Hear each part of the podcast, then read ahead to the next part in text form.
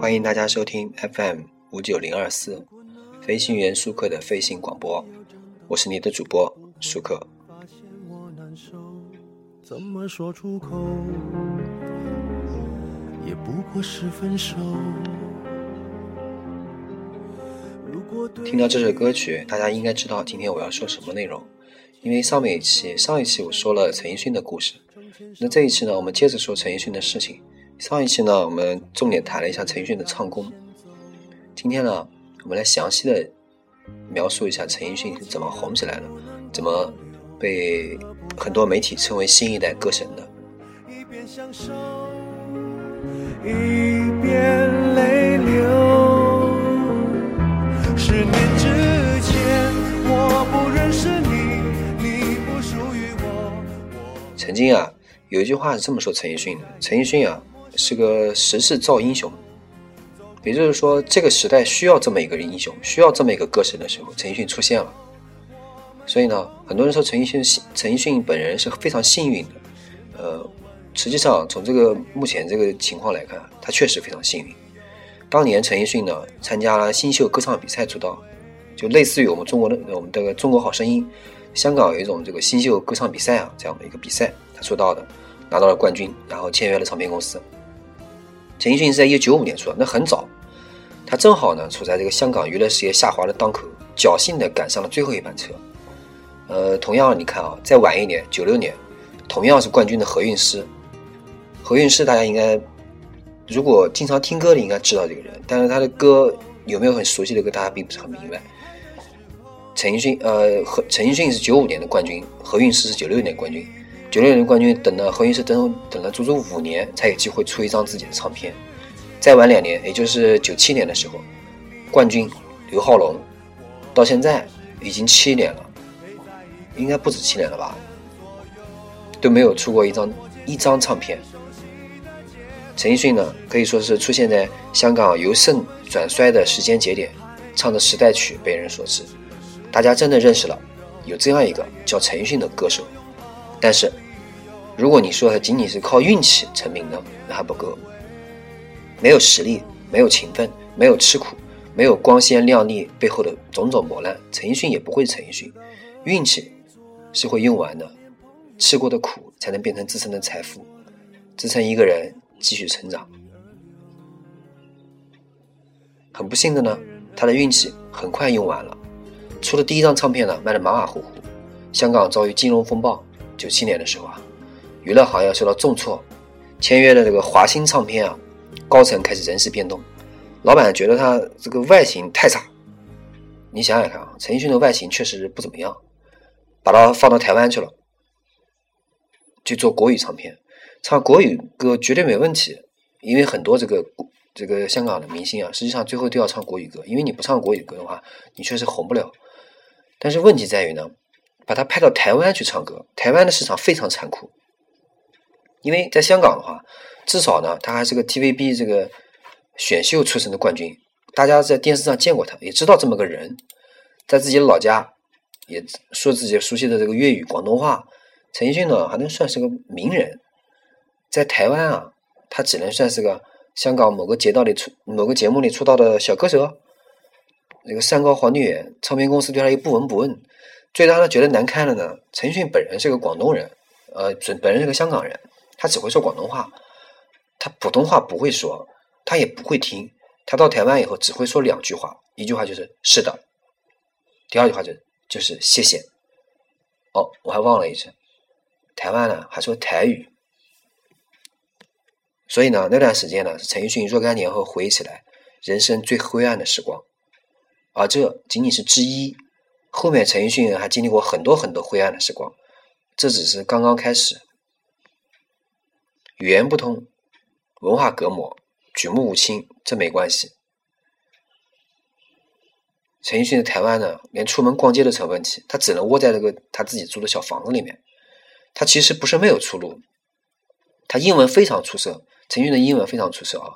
他陈奕迅刚刚那个参加那个比赛的时候，就拿过了声乐八级。他在英国留学的时候读的是建筑师，你想想建筑行业，他还拿到了声乐的文凭。他的父亲还是英国政英国政府的高级公务员，他应该是一个非常就像我们说这个官二代了，对吧？他完全可以做一个什么出色的建筑师啊，说不定呢，日后维多利亚港旁边的会展中心呢就是他的作品，他也可以继续待在英国，做一个伦敦的中产精英啊，谈笑有鸿儒，往来无白丁。他也可以回香港当一名声乐教授，教书育人，桃李满天下。但他最终没有做这些事情，他还是选择了唱歌。他不会普通话，就苦练普通话。练到从第一张专辑开始起以后啊，基本上就没有什么口音了，你基本上听不出来有多少口音。然后呢，这个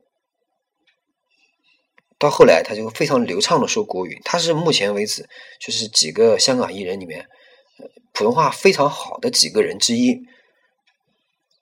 我们相提相相对比一下，我们可以对比一下这个这个古天乐。古天乐的普通话确实非常差，对吧？但是呢，他的这个腾讯这个唱片公司啊比较商业化，让他不能做自己想做的音乐，所以即便在他如日中天的时候，突然雪藏他，录好专辑不让出，演唱会不让开，断绝他一切唱歌的念头，胁迫他续签，他也只能隐忍煎熬，熬过漫长的五百天，重新再来，为了就是要唱自己想唱的歌，做自己想做的音乐。他不明白歌词的意思呢，就专门专门请教了这个。嗯，词人甚至可以花这个十年的时间去亲身体验一首歌这个意境。像这样的一个歌手，其实很难找了。如果我们现在去在这个在这个歌歌曲行业里面，这个唱歌这个行业里面找的话，真的很难找到。然后以至于让作词人后来的感叹啊，陈奕迅在这个十年里面，每隔一段时间就告诉他：“哎，我对这首歌有个新的感悟。这首歌是什么歌呢？这个作词人是谁呢？”作词人是林夕，林夕很出名，大家应该知道，王菲的很多歌很多歌都是他写的。这首歌是什么呢？就是《我的快乐时代》，我们来听一下。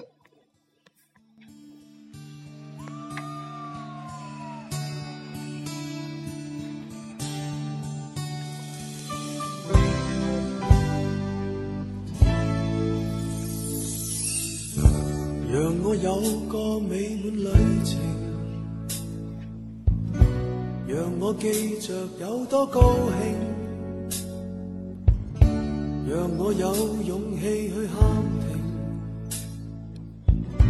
没有结局也可即兴，难堪的不想，只想痛快事情，时间尚早，别张开眼睛，长路漫漫是如何走过？宁愿让落极忘形的我，平时代远远没人间烟火，毫无代价唱最幸福的歌。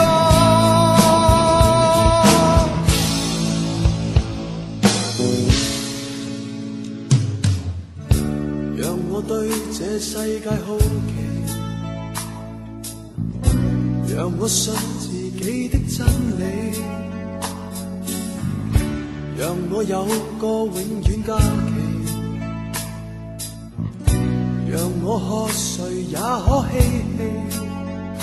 从今天开始相识，当作别离，时间就似活多一世纪。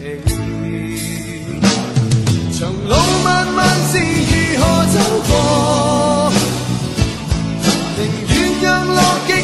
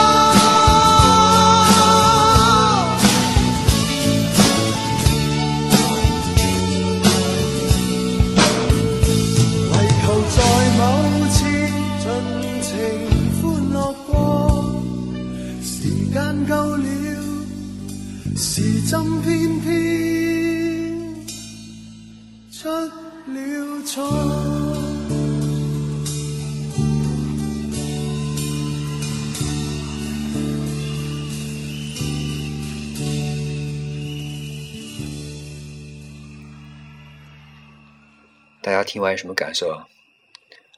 其实呢，离时代远远的，没有时间烟人间烟火，陈奕迅开始毫无代价的唱着最幸福的歌。是的，陈奕迅能够成为我们口中的第三代歌神呢，很多人会说啊，就是运气。我之前也说过，他是运气。我承认啊，运气非常重要，但是一个人的坚持以及与生俱来的才华也很重要。用一句。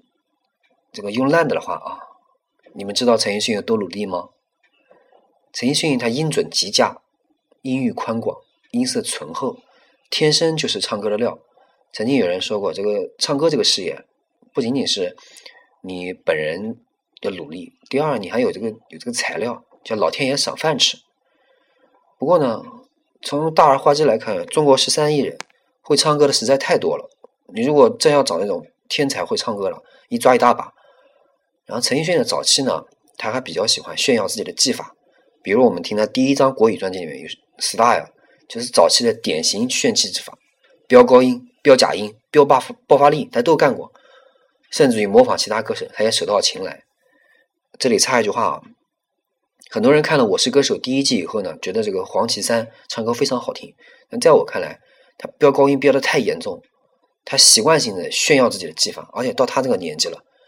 他不应该在标记法，应该很平和、很缓慢的，用一个呃不是单纯的那个炫技来唱歌，所以我还是不太喜欢黄绮珊这个歌手。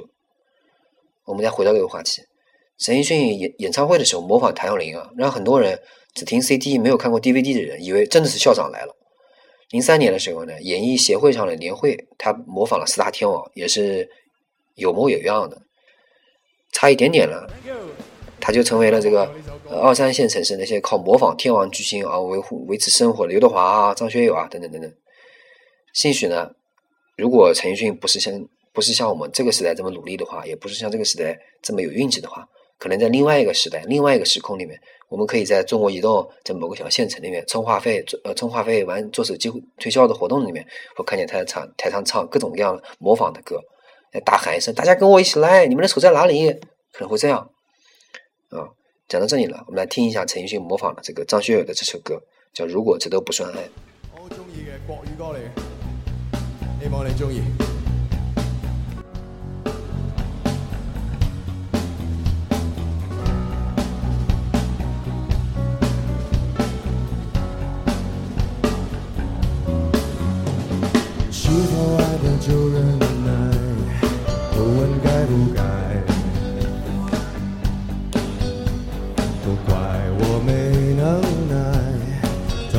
走开，难道牺牲才精彩，伤痛才实在？要为你流下泪来，才证明是爱。如果这都不算爱，我有什么好悲哀？谢你的慷慨。是我自己活该。如果这都不算爱，我有什么好悲哀？你只要被期待，不要真正去爱。还有什么的表白才不算独白？没忍耐，转身走开。难道牺牲才精彩，伤痛才实在？要为你流下泪来，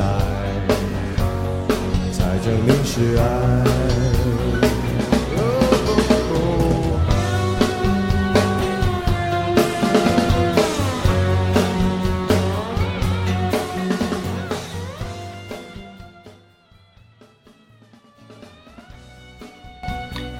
大家听了他唱的这个，如果这都不算爱，是不是既模仿了张学友，还有自己的风格？很快啊，陈奕迅对唱歌的理解开始逐渐步入了一个更深的地步。他知道了，他明白了一个道理：唱歌不仅仅是单纯的炫耀技法，技巧虽然很重要，但技巧本身呢，就是一个手段。能不能打动听众呢？不是靠技巧，而是靠歌词内容、旋律的优美，以及最重要的歌手的演绎。这也是很多武侠小说里曾经说过的：“大剑无锋，打工。”大剑无锋啊，这个说法就是说，特别大的这个能力呢，他不一定是靠这个，呃，你有多大的技巧就能够能够战胜所有的对手，对吧？他从九八年，就是我们刚刚放那首歌《我的快乐时代》开始呢，陈奕迅意识到了这一点，他不再开始炫耀技巧了，他开始尝试用无招胜有招的方式，用听起来最简单的方式来演绎，尝试呢用内功来打动观众，他用了很多方法去打动观众。他比如呢，抽很多烟，让声音变得沙哑；比如刻意降低一首歌的 K；比如取消副歌，高八度的跳跃。那时候，从那时候以后，你就会发现啊，好多陈奕迅的歌，你感觉你非常容易唱，真的很好唱。但是你在 KTV 唱的时候呢，你总是感觉我怎么唱的就比陈奕迅差很多的感觉，而且总是出不来那个味道。你听，比如你听《十年》啊，《好久不见》啊，《红玫瑰》啊。旋律呢中慢板，音域也不宽，普通人都能唱。但是呢，就跟江湖上的侠客一样，如今机关枪在手，人人都可以斩杀一片。但过去呢，手里只有一把小刀，想独步武林就难了。小李飞刀这样的绝技呢，不是每个人都能学会的。越是这样的歌，就越难唱。好久不见呢，这首歌呢，在多少个选秀节目里面都成了参赛者的噩梦。我们先来听一下这首歌。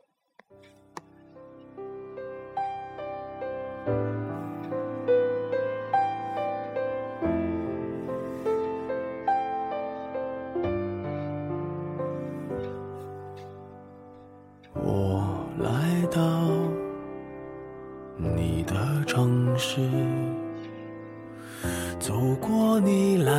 时的路想象着没我的日子你是怎样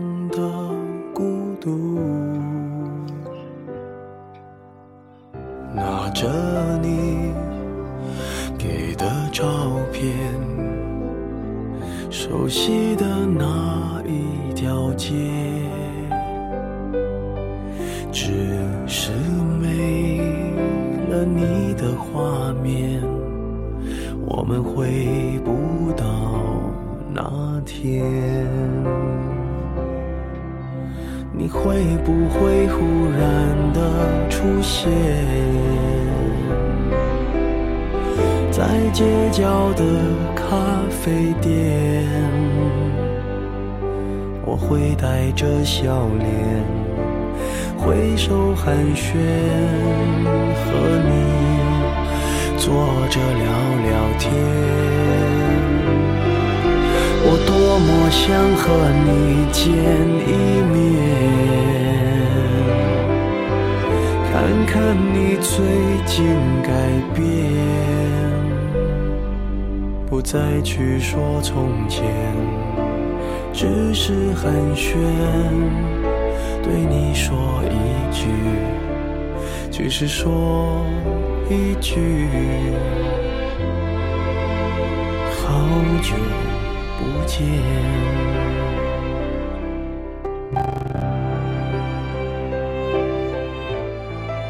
大家听的这首歌是不是觉得很好听？如果你自己仔细的唱的话，你也觉得很简单，也能唱起来。但是你想唱成陈奕迅这种感觉非常难。那陈奕迅怎么做的呢？陈奕迅呢，他当时自己的形容啊，据他自己形容，本人形容的是：我拿到这首歌呢，第一时间反应，我觉得这。属于这是一首属于张国荣的歌，他于是开始幻想，啊，如果张国荣还在世，他会如怎么样去演绎这首歌？他开始重复的听张国荣的歌曲，不停的听，尤其是类似于这个《好久不见》这首歌这样的歌，特别是这个这个《好久不见》这歌啊，是作曲人陈小霞所写的。他尤其着重听了张国荣一首歌叫《最冷一天》，他让张国荣洗脑了很久很久很久，直到自己呢能够进入张国荣的精神世界，然后用他的方式去演绎了《好久不见》。这样唱一首歌啊，真的要花很多很多时间。这样的付出呢，也不是每一个歌手都可以做得到的，当然也更不是每个歌手有这么样的耐心去做这个事情。就像一些非常有名的影帝级的演员，他为了饰演一个角色啊，会真的去做这个角色这个职业一样。我们电影史上非常经典案例是罗伯特·德尼罗，为了饰演出租车司机，真的他在纽约开了几个月的出租车。我们常常称这个演员的这个表演方式啊为方法派演技。曾经我在第一集我们这个评评价刘德华这个演技里面曾经说过，这个演员的技法有两种，一种叫方法派，一种叫体验派。当然，如果我们在唱歌这事业上也弄一个方法派演唱出来，陈奕迅肯定就是第一位。可惜的呢，现在很多很多歌手啊，都认为技术流很重要，就唱歌一定要炫技巧。所以我们看到很多中国好声音啊，拼命的飙高音，飙飙飙飙正音，恨不得把所有观众都震傻。他们以为掌握绝对的技巧啊，就并且把技巧简单粗暴的展示出来，就是会唱歌了。我们基本上很少听到这个陈奕迅的飙高音。陈奕迅有一首很经典的歌叫《浮夸》，不知道大家有没有听过这首歌？《浮夸》呢，《中国好声音》呢有有一个学学员呢也唱过这首歌，是在《中国好声音》的第二季上面，你可以看一下第五期，第二季第五期，有一个歌手好像是梁思诺吧。他也唱过这个歌，我们可以现在来听一下这个梁思诺唱的这个《中浮夸》。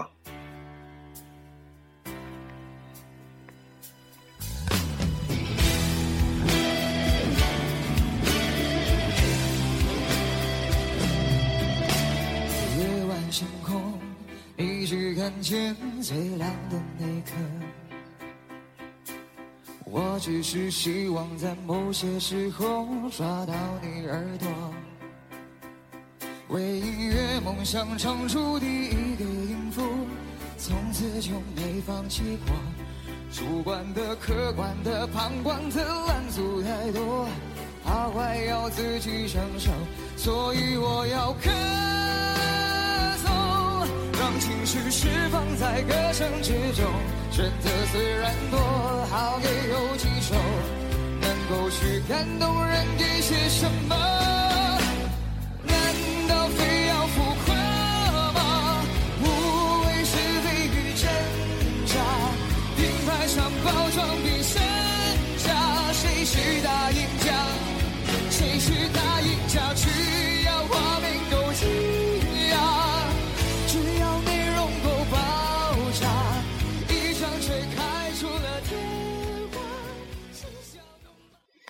听到这个梁思诺唱的这个《浮夸》，大家有什么感觉呢？我不知道大家是什么感觉啊，反正我本人听，我觉得特别不舒服。肯定这种技法的炫耀，他不停的唱歌的时候，你能感觉到他为了唱歌，让自己的歌唱有起的跌宕起伏啊，把声音来回的抖动，来回的这个呃这个晃，让你觉得你不知道你该听成什么样子，你就觉得不是一个很舒服的声音。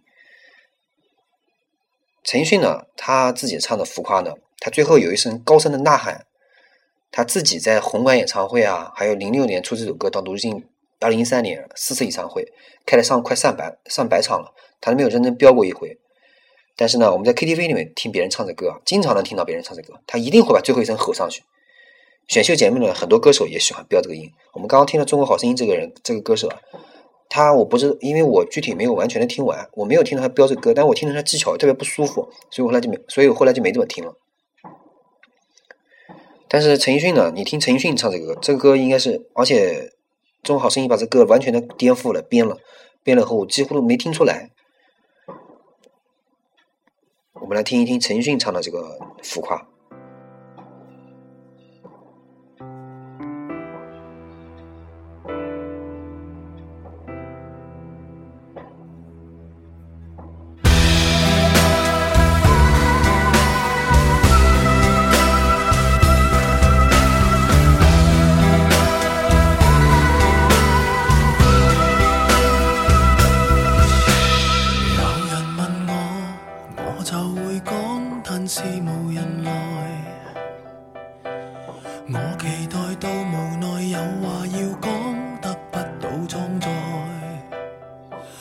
的心情又像樽盖等被揭开，嘴巴却在养青苔。人潮内越文静越变得不受理睬，自己要搞出意外，像突然地高歌。任何地方也像开四面台，着最闪的衫，扮十分感慨。有人来拍照，要记住插袋。你当我是浮夸吧，夸张只因我很怕，似木头似石头的话得到注意吗？其实怕被忘记，脂肪带来演吧，很不安怎去优雅？世上还赞颂沉默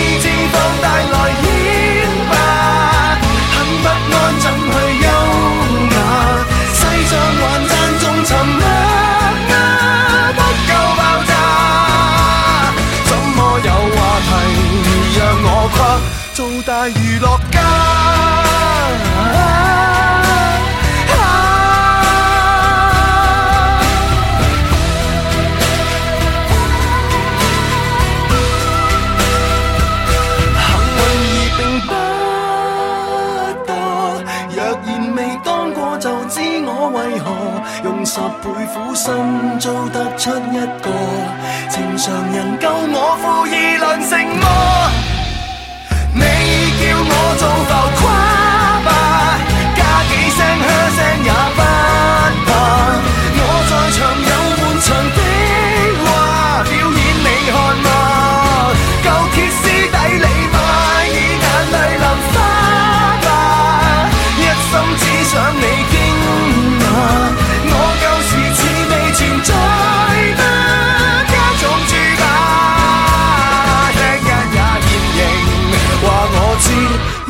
存在吗？啊，現是我别再只看天花。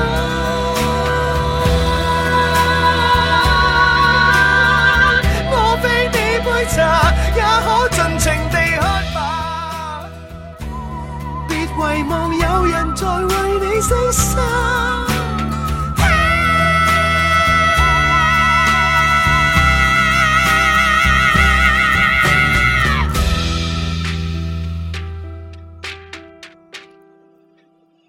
大家有没有听见这个陈奕迅在唱最浮夸最后一句的时候那声高声呐喊？听见了吗？呃，你听的时候，你有没有感觉到这个呐喊特别高？很多歌手就觉得这歌很好听，这后面这个呐喊，这个高音呐喊也很好，也会模仿这个高音呐喊。然后很多歌手就会模仿，就会表演给这个高高音呐喊给我们看。你听的时候觉得歇斯底里，真的。但陈奕迅呢，本人确实已经不需要这样的高声呐喊。他得了多少奖，唱了多少歌，开了多少演唱会，这都不是陈奕迅成为歌神的真正原因。真正原因呢，是他知道如何送给芸芸众生，叫几百万人流泪过的歌。所以，他是我们这个年代新的歌神。今天的节故事呢，今天的这个节目就到这。我们最后结尾呢，给大家送上一首歌，陈奕迅的新歌《苦瓜》啊，欢迎大家关注 FM 五九零二四飞行员舒克的飞行广播，我是舒克。呃，欢迎大家关注我的微博、微信、QQ。大家也现现在呢，飞行员舒克的飞行广播呢已经登录了苹果 Podcast，大家可以上苹果 iTunes 关注我的飞行员舒克的 Podcast 博客啊。关注完了以后可以进去给我评分，大家记得评五分啊。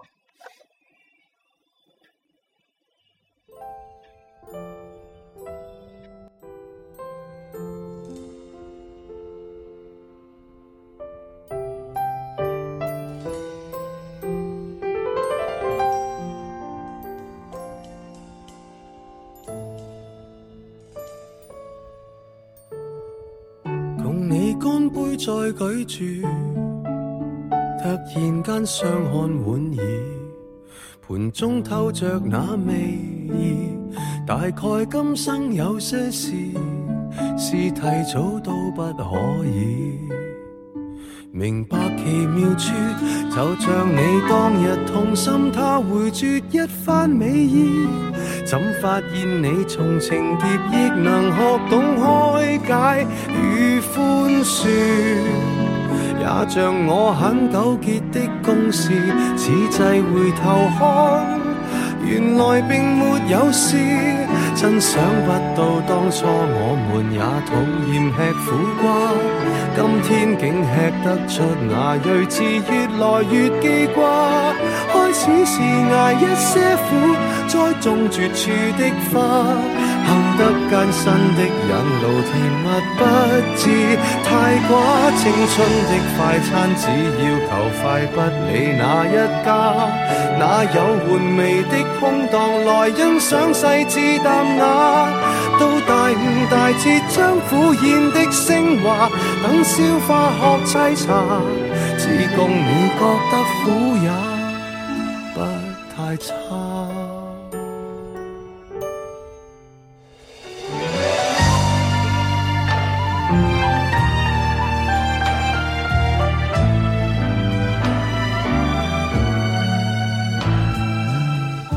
半生竟在开学，入迷的终于醒觉，而走最后的死角，用痛苦烘托欢乐，让如今彰显险恶。如艺坛结束，就像我一直停向，要从未沾湿眼角。仔细地看神坛里木问，什么精巧也不觉，却在某消失晚秋深夜，忽而明了了。而黄亦变碎落，真想不到当初我们也讨厌吃苦瓜，今天竟吃得出那睿智，越来越记挂。开始是挨一些苦。栽种绝处的花，得艰辛的引路，甜蜜不知太寡。青春的快餐，只要求快，不理哪一家。哪有玩味的空档来欣赏细致淡雅？到大悟大彻，将苦咽的升华，等消化学沏茶，只供你觉得苦也。不太差，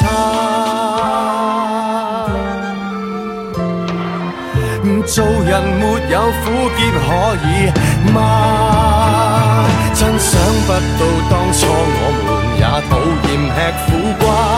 当睇清世间所有定理，又何用再怕？珍惜淡定的心境，苦过后更加清。万般过去亦无味，但有。